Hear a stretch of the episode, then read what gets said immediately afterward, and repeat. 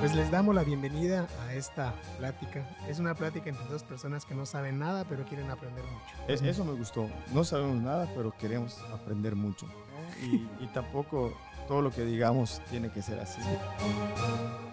Mi nombre es Will Manrique Mi nombre es Jorge Escalante.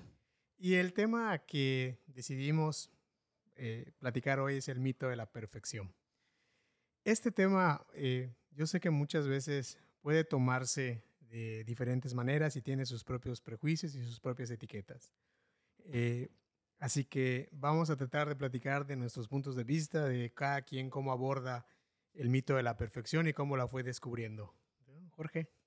Pues eh, el mito de la perfección yo lo conocí dentro del programa de Alcohólicos Anónimos. Hay un folleto que se llama El mito de la perfección y habla de los cuatro gigantes, ¿no? Y de ahí, pues nos trata de explicar, ¿no? De que nadie es perfecto. Que esa es la base para poder cualquier cambio. Es aceptar que, pues que nadie es perfecto, que todos cometemos errores. De hecho, citan a San Agustín en ese folleto donde dice, admitamos nuestras imperfecciones para que podamos empezar a caminar hacia la perfección o a crear nuestra perfección. Entonces, si analizamos ese mito y lo vamos poniendo en la vida diaria, pues sí tiene mucho, mucho significado, mucha importancia, ¿no? Sí, de hecho yo creo que tiene demasiadas, demasiada importancia porque va a influir en, muchas de, en muchos de los ámbitos que, que nosotros vamos viviendo. Y fíjate que también yo conozco el tema del mito de la perfección o de la perfección como un mito en el programa de Alcohólicos Anónimos, porque yo nunca había tomado en cuenta eh, la idea de que la perfección pudiera ser un mito. Sin embargo, hay demasiadas cosas que nos van señalando que pudiera ser un mito, pudiera ser algo que eh, se inventó para poder estar de acuerdo con muchas cosas como el éxito, como consumir, como cosas así. No, me refiero a consumir no cosas materiales, sino a consumir contenido que se ponía en revistas, que se ponía en televisión. Y cuando yo conozco la, el, concepto del mito de la perfección, obviamente para mí fue un golpe muy cabrón porque lo primero que empiezo a pensar es como este chingado folleto me está hablando de que la perfección puede ser una ilusión en mi cabeza si cuando toda, toda mi vida he ab- abogado por la perfección y más que abogar, he sido parte fui parte del grupo de la gente que cree que cuando hablamos de que la perfección no existe, estamos hablando de mediocridad. O sea, yo pensaba que cuando eh, leía el, mientras leía ese folleto iba yo comprendiendo o tratando de comprender la lectura del mito de la perfección, lo que pasaba en mi cabeza era que esto no puede ser posible porque si yo no aspiro a ser perfecto o no aspiro a trabajar de manera perfecta, soy un mediocre. Entonces eso para mí es un golpe muy cabrón porque desde niño, o sea, creo que a la mayoría nos pasa, nos enseñan a hacer las cosas bien. O sea, siempre nos, nos motivan a hacer las cosas bien. Y eso no está mal. Eso es, eso, es, eso es parte de la educación, de hacer las cosas correctas. Pero llegó un, llegó un momento en mi vida que yo pensé que había, o sea, que yo empecé a percibir que había una obsesión. O sea, obviamente no la percibí en esa época, la percibo ahora, ¿no? Pero me educaron con una, con una obsesión por hacer las cosas bien, que hasta me podían pagar por hacer las cosas bien. O sea, de- definitivamente me podían decir, ¿sabes qué? Te voy a dar cierta cantidad de dinero si tú pasas esta materia con los 10 puntos sobre 10 o los 100 puntos sobre 100. Y eso yo no me daba cuenta, yo no lo tomaba como, como si me estuvieran enseñando a ser obsesivo con la perfección. Eh, en ese caso, como lo que entiendo es que, ejemplo, eh, había compañeros de la escuela que eh, sacaban 10 en todas las materias. Veía su boleta de calificación y 10, 10, 10. Entonces tú desde ahí dices, o sea, tiene una calificación perfecta. Eso es una cosa, pero ser perfecto es otra, es lo que cuesta entender. Y mayormente, pues yo tengo una hija que es, eh, vamos a llamarle, le es perfeccionista, cabe en eso, ¿no? Que, pero es una niña adulta. Bueno, ahorita ya va a cumplir 15 años, pero durante toda su primaria fue una niña adulta y te juro que jamás se le exigió una calificación. Yo como le decía, mi papá decía, después del 8 ya es vanidad. Así lo decía mi papá, ¿no? O sea, mientras tú pases las materias, porque nunca nos exigieron a nosotros una calificación, ¿no? Pero esa lo trajo en, en la genética. Y, o sea, que llegamos a veces de Tizimín a las 9 de la noche, no hice una tarea. Y tenía que hacer esa tarea, ¿no? Y, le decíamos, duérmete. Una tarea que no entregues no pasa nada, ¿no? Tengo que entregar esa tarea, ¿no? Y lo vemos que pues es una conducta que ella lo trae dentro de su personalidad. Y tal vez es heredada, ¿no? Porque yo analizando y leyendo este libro, pues me di cuenta que pues yo sí caía en el mito de la perfección, no de hacer las cosas de manera perfecta, sino en otro sentido. Te voy a explicar cuál es. ¿Cuántas veces no te ha pasado, bueno, tú me conoces muy bien, ¿no? Que te ha pasado de que das una opinión y no aceptas otras opiniones. De lo que sea. Política, religión, partidos de fútbol, eh, lo que tú me digas. ¿Me explico? Esa es una. O sea, tú das una opinión y no, es, no, no, no, no aceptas otra opinión. ¿Por qué? Porque tú crees que la tuya es la correcta. Y ahí está el mito de la perfección. O sea, ¿por qué? Porque creo que lo que yo digo es correcto, ¿no? O sea, no puedo escuchar a los demás, no puedo tomar en cuenta la opinión de los demás porque me monto en mi caballo y decir, no, no, o sea, las cosas son así porque yo lo veo así. Ahí cae, cabe el mito de la perfección y nos cuesta entablar relaciones porque donde vamos, o sea, queremos eh, imponer nuestra manera de pensar en nuestra relación amorosa, en nuestras relaciones de amistad. ¿Y qué va pasando? Que tu círculo se va cortando. Y lógicamente, pues van a caber en ese círculo personas que, pues que tienen tal vez una baja autoestima, que necesitan ser guiados, porque tienen miedo, que es el otro extremo, ¿no? Que tienen miedo de, o sea, que no saben si lo que piensan está bien. Tienen siempre esa duda, es el otro lado de la moneda, ¿no? Entonces necesitan estar con una persona que les diga qué hacer. Ese es un ejemplo nada más. Sí, yo creo que yo estoy casi seguro, y estoy muy seguro, no casi, estoy seguro, de que en algún momento de mi vida, y no creo haberlo dejado hacer por completo, cuando yo tenía la visión sobre algo, opinaba sobre algo, obviamente eh, yo ponía toda mi fuerza y toda mi energía para decir, este, esta es mi opinión y es así es. O sea, no me interesa lo que opinen los demás. Había ocasiones en, la escuela que yo, yo era capaz de decir, este, esa es mi opinión y no es debatible. Y creo que la mayoría de nosotros puede, puede, puede caer en ese error, pero tenemos que tomar en cuenta que durante años la educación que hemos recibido, hablando escolar y familiar, es así. O sea, si tú, si tú te vas un poco para atrás, incluso no sé si te pasaba, a mí me, pasaba, me pasa a veces educando a mi hijo el día de hoy, que no le explico las cosas, le digo, solo, solo quiero que lo hagas, o sea, hazlo y ya. Entonces, esa manera de imponer en la educación, para mí, a mí me, me empezó a orillar a, a, a, que en lugar de explicar con un argumento, explicara yo con la fuerza. Entonces, cuando empecé a crecer y daba yo mi opinión, obviamente no voy a respetar ni voy a tomar en cuenta la opinión de otra persona porque pues estoy pensando que lo que yo opino es la verdad, porque así pasa. Y tiene mucho que ver el, el pues, la jerarquía que, que, que estás desempeñando, ¿no? Eh, por ejemplo, como padre, como en mi caso, como maestro, ¿no? O sea, qué difícil es como maestro aceptar que te equivocas, ¿no? O sea, que la manera que mostraste un tema no era el adecuado, ¿no? Y yo tengo una experiencia sobre eso.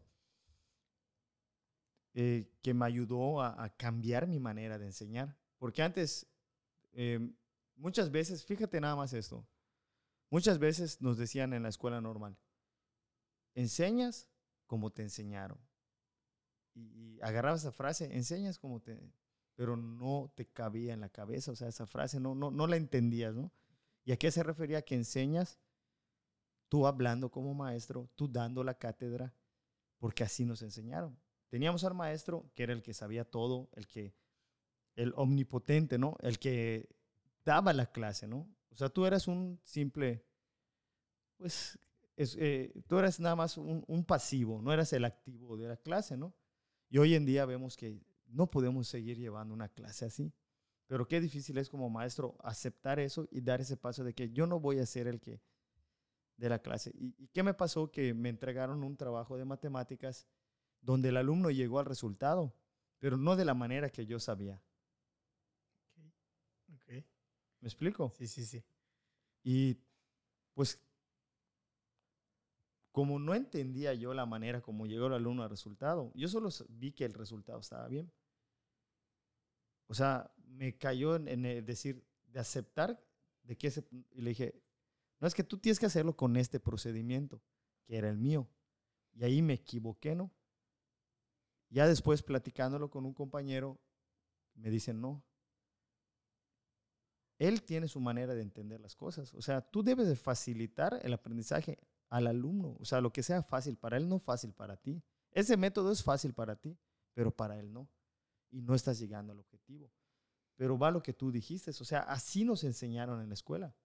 Entonces yo, si te hablo de mis dos, tres primeras generaciones, o sea, te puedo decir, si me están escuchando, alguno de ellos me escucha, que me disculparon y me disculpen porque no era el maestro que debí ser para ellos. Me explico, he evolucionado, pero porque he aprendido a aceptar que, o sea, no lo sabes todo. Y en un momento tienes que parar decirte no y decir, mira, este niño lo entendió así, se le hace fácil así, explícaselos. Tal vez a algunos de ustedes se le haga más fácil llegar al resultado así, porque así es la pedagogía hoy en día, donde el maestro es más pasivo y el alumno es más activo. Sí, definitivamente creo que nos cuesta mucho trabajo, no solamente cambiar, porque tú sabes que producir un cambio nosotros es demasiado difícil porque te tienes que enfrentar, te tienes que confrontar. Imagino yo que si es difícil esa parte de tener que hacer un cambio conmigo mismo conforme voy creciendo, darle la razón a, la, a, la, a, la, a los otros, a la otra persona, a decir si estuve equivocado, para mí es muy cabrón. Eh, ¿Tú crees que es el ego? Sí, definitivamente sí puede ser mucho del ego. Yo digo, el ego no, no, no es tan veneno como, como, como se sataniza, ¿no? El ego lo necesitamos para muchas cosas. Pero definitivamente cuando el ego se va mezclando con la vanidad de no poder reconocer o no querer reconocer. Ahí está, y te pongo un ejemplo. A ti te gusta el básquetbol, ahorita estás muy activo en un equipo. Y a mí en cierto momento practiqué el básquetbol, no como mi deporte favorito, pero practiqué el básquetbol. Y cuando voy a cascarear o cuando he estado en partidos, veo gente que, y digo, es el mito de la perfección. ¿Por qué? Siempre hay un cuate que a todos les grita, que a todos los regaña, que apenas un, compañero comete un error, hace las caras, los gestos eh, de desaprobación, ¿me explico? Sí. Pero no lo veas cuando él comete un error. Y todos le tienen miedo de decirle, o sea, Sí, porque cuando él comete el error, pasa desapercibido, ¿no? Ahí está el mito de la perfección. O sea, él se cree perfecto y él cree que su manera de jugar es como la que todos deben de jugar. Sí, de hecho, a veces dice, lo dicen, ah, empiezan a decir, a hacer comentarios como, por ejemplo, esa nueva generación no trae lo que yo traigo, no trae lo que trae mi generación, como si lo que nosotros hubiéramos hecho en tiempos pasados fuera lo mejor y todos tuvieran que replicarlo. Y eso no es verdad. O sea, los deportes han evolucionado de manera encabronada. O sea, a lo que antes eh, hacías con una mano, ahorita lo haces con un dedo, me explico, lo que ahora antes hacías con una mano, lo puedes hacer con dos pies, con dos manos y dices, eh, ha cambiado. Y definitivamente sí tiene mucho que ver con el ego, con el ego ese ensalzado de vanidad, de decir, ¿sabes qué? Este, las cosas deben ser así. Y no solamente en el deporte, también pasa, no sé si te has topado con gente que de repente le preguntas, te pregunta, oye, Jorge, ¿en qué trabajas? Le dices, no, pues trabajo en tal. ¿Y cuántos años tienes trabajando de maestro? Tanto. Y, te pregunta, oye Jorge, ¿y tienes un auto? ¿Y tienes una casa? No, no, no. Yo tuve que ir a cortar este, leña al monte, tuve que ir a vender tamales, tuve que... Y hay cierta generación o cierto grupo de gente que siente que si no sufres lo que él sufrió, tu manera no es la correcta. O sea, que la única manera perfecta que hay de tener, de poder ahorrar para tener algo es de verdad darse un trabajo de sol de 8 a 8, o sea, un trabajo donde tengas que sufrir, sufrir físicamente. O sea, lo que voy es que hay, hay, un, hay un grupo de gente, eh, a veces mayor que nosotros o a veces de nuestra, misma, de nuestra misma edad, que siente que si no trabajaste como ellos en el sol partiendo piedra, eh, lo que tienes hoy no te lo mereces. Sí, y pasa mucho, a mí me pasa, porque pues yo tengo la, la dicha de que donde vivo ahorita, que es tu casa, me la heredaron. Entonces, como que, o sea, a ti todo te lo da tu papá. Y está hasta en los memes en, en el Facebook de que, poco, pero es mi dinero. Sí, sí, sí, sí, sí, sí, definitivo. Cuando empezamos a, a, a meternos en la vida de la gente, el hecho de, de, de opinar este, sobre, sobre, los, sobre lo que hacen los demás, también es esa parte de estar por encima. Vamos a ponerlo así fácil. Ahora pasa algo muy, muy, muy chingón en nuestro medio, en las redes sociales. La música, el reggaetón.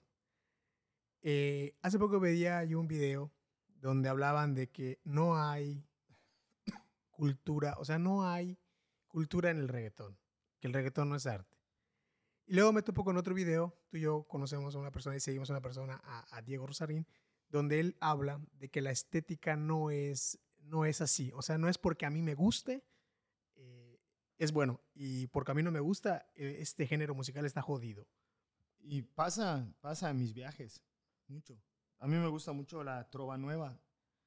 Eh, y cuando viajamos, pues nos toca pues poner el Bluetooth, ¿no? Y, y, poner tu playlist, ¿no? Así le dicen los chavos, ¿no? Sí, sí, sí, y cuando toca la mía, ah, dicen mis hijas, porque pues es mi gusto, ¿no? Y Sí, cuando pasa la de ellos, pues que Bad Bunny, que Exacto. Carol G, todo eso es diferente, ¿no?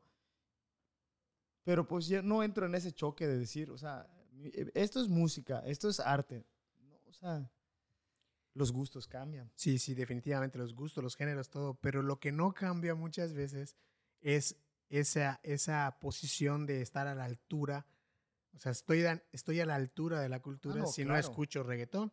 Y si escuchas reggaetón, pues estás jodido. O sea, ese, el Es- mito de la perfección nos Es hace- como nos decían nuestros papás, o sea, que la música buena era José José, los boleros, ¿no? Exacto. Y si tú escuchabas pop, o sea, el pop era el reggaetón de hoy. El, el pop en nuestra época era el reggaetón de hoy, ¿cierto? el no? tri. El tri. Sí, eh, y- y- o ahí va a llegar acá la feria del Aragán. Aragán. O sea, nuestros padres no entendían esa música.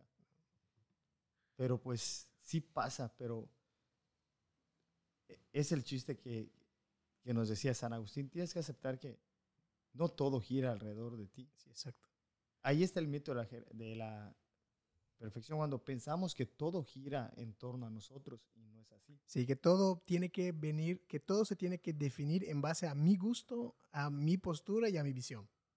O sea, no hay, no hay otra cosa que no sea, ¿sabes qué? El reggaetón es una mierda, ok, ya lo opiné yo y todos tienen que creerlo. Es, es, es parte del mito de la perfección porque estoy concibiendo un mundo musical con mis gustos. Esa es, un- es una ilusión, esa es, es una estupidez porque no podemos basar eh, la definición del mundo por el gusto de una sola persona.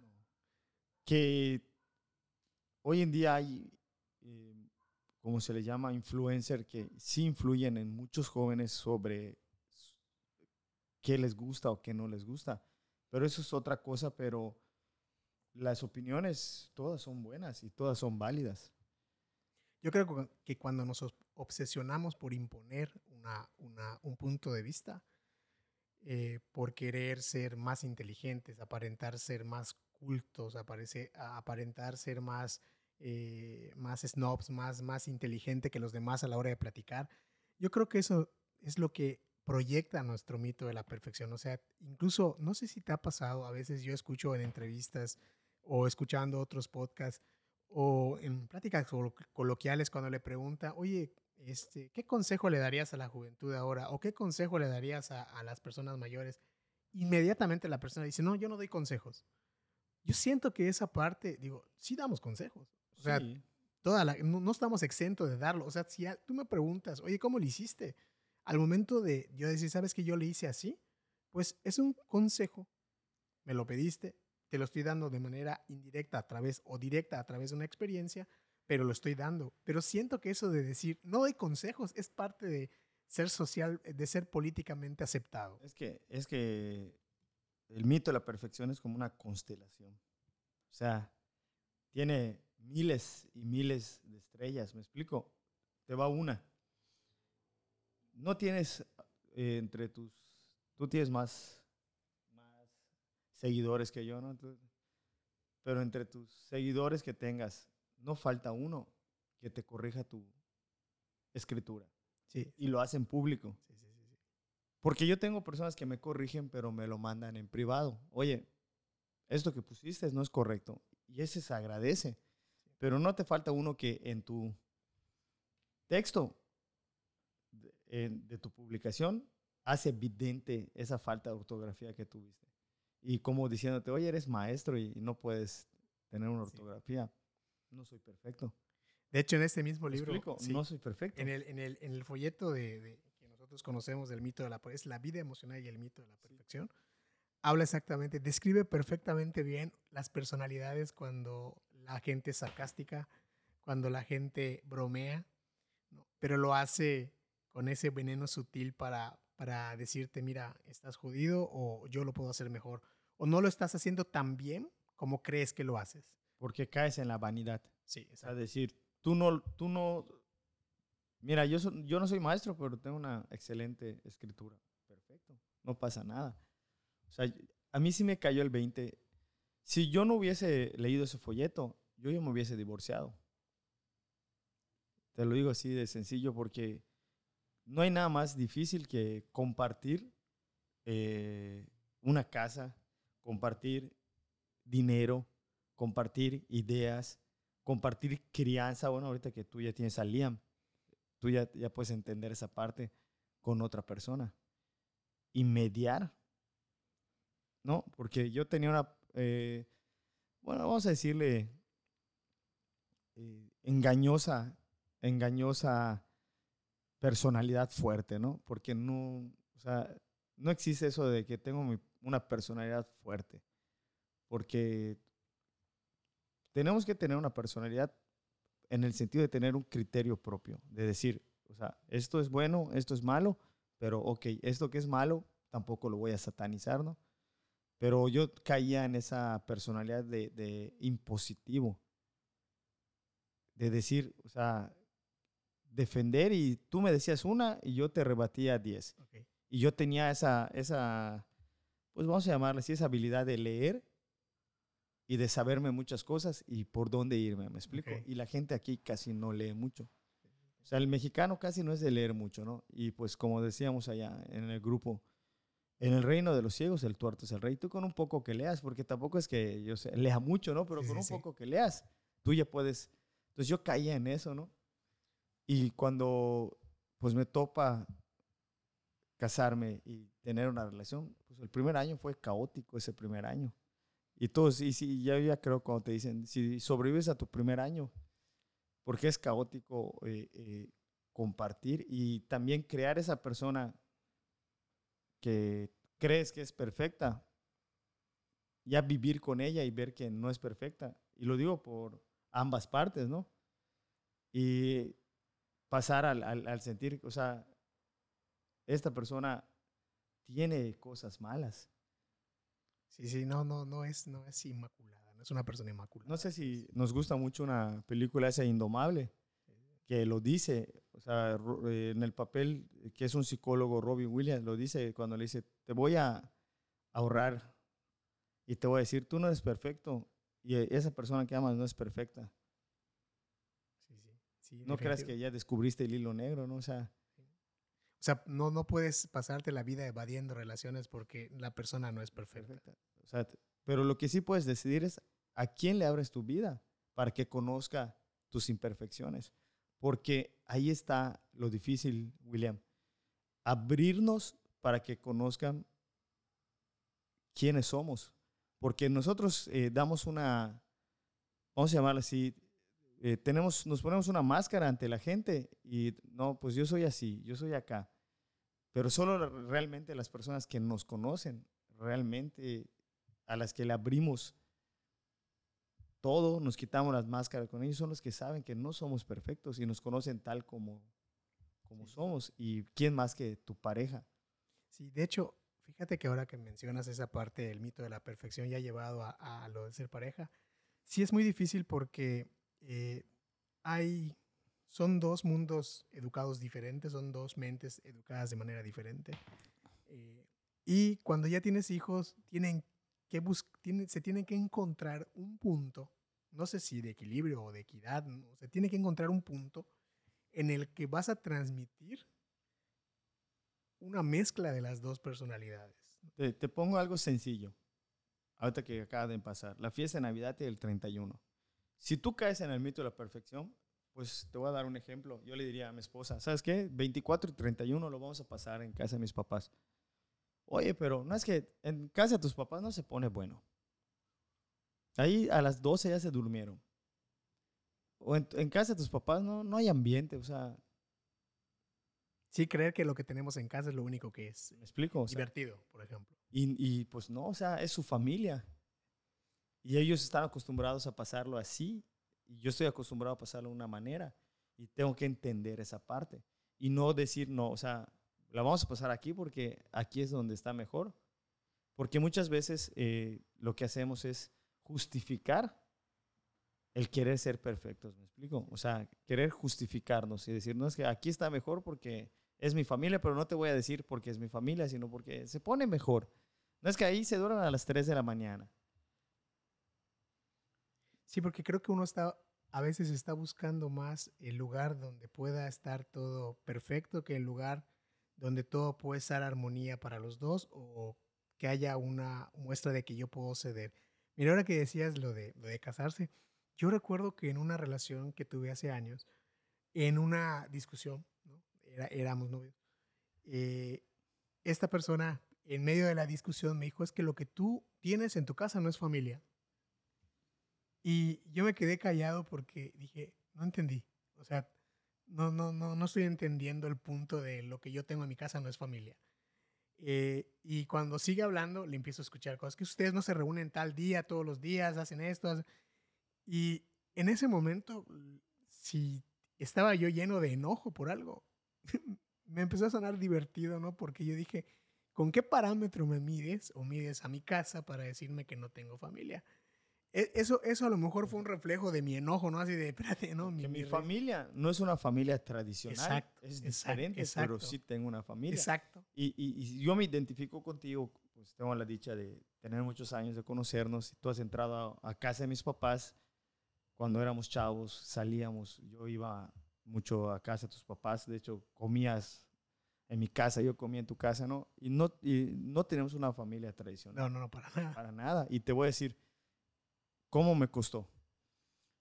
En mi casa de mis padres, o sea, vamos a llamarle la casa, o sea, la familia de donde surgí. La, ajá, sí, la nuclear. Ahí cada quien come, desayuno y cena a la hora que se da la gana. Exacto. O sea, yo no voy a sentarme, no hay una hora para sentarse a cenar, porque todos tienen muchas cosas que hacer. Claro que tenía guardias de 8 de la noche a 8 de la mañana. Claro que igual había eso de, eso no es restaurante y no comes a la hora que quieras, pero se comía a la hora que cada quien podía. Tú llegabas de tus, de, de, ¿cómo se llama? Tú llegabas de tu escuela, tenías hambre, comías. No vas a esperar a las 8 que salga mi cena o voy a esperar que llegue Diana y que lo estemos los cinco para comer. No, cada quien comía cuando tenía hambre. Iba, se servía y comía. Y solo, solo. Y cuando pues recién casado, llegaba Rosana, pues eh, su trabajo terminaba antes que yo, llegaba ella a las dos y media, no, no, no comía. Cuando yo llegaba a las dos y media, tres de la tarde, bum, bum, bum, comía y me iba a acostar. Y me dice, oye, si te esperé para comer. Sí, sí, sí, ya sé. Y yo, pero no es que yo no te dije que me esperaras. Pero oye, o sea, estoy haciendo un gesto pues de querer comer contigo. Y le dije, no, es que yo estoy acostumbrado a comer. Cuando tengo hambre. Cuando tengo hambre, le dije. Y tú si te estás muriendo de hambre, come, no me molesta que tú comieras antes, pero porque en su casa ella... Sí, lo que, lo que comentaba. Ella estaba acostumbrada así, ¿no? Sí, sí, sí. Y mediar eso, de decir, ¿sabes qué? Y no es que la otra parte esté mal o sea incorrecto. O sea, tiene una, hay familias tradicionales funcionales y familias no tradicionales que son funcionales. O sea, el hecho de que una familia no sea tradicional no, es sinónimo de que sea disfuncional, sino que tienen parámetros horarios, normas, principios diferentes, pero aún apegados a los que son una buena educación.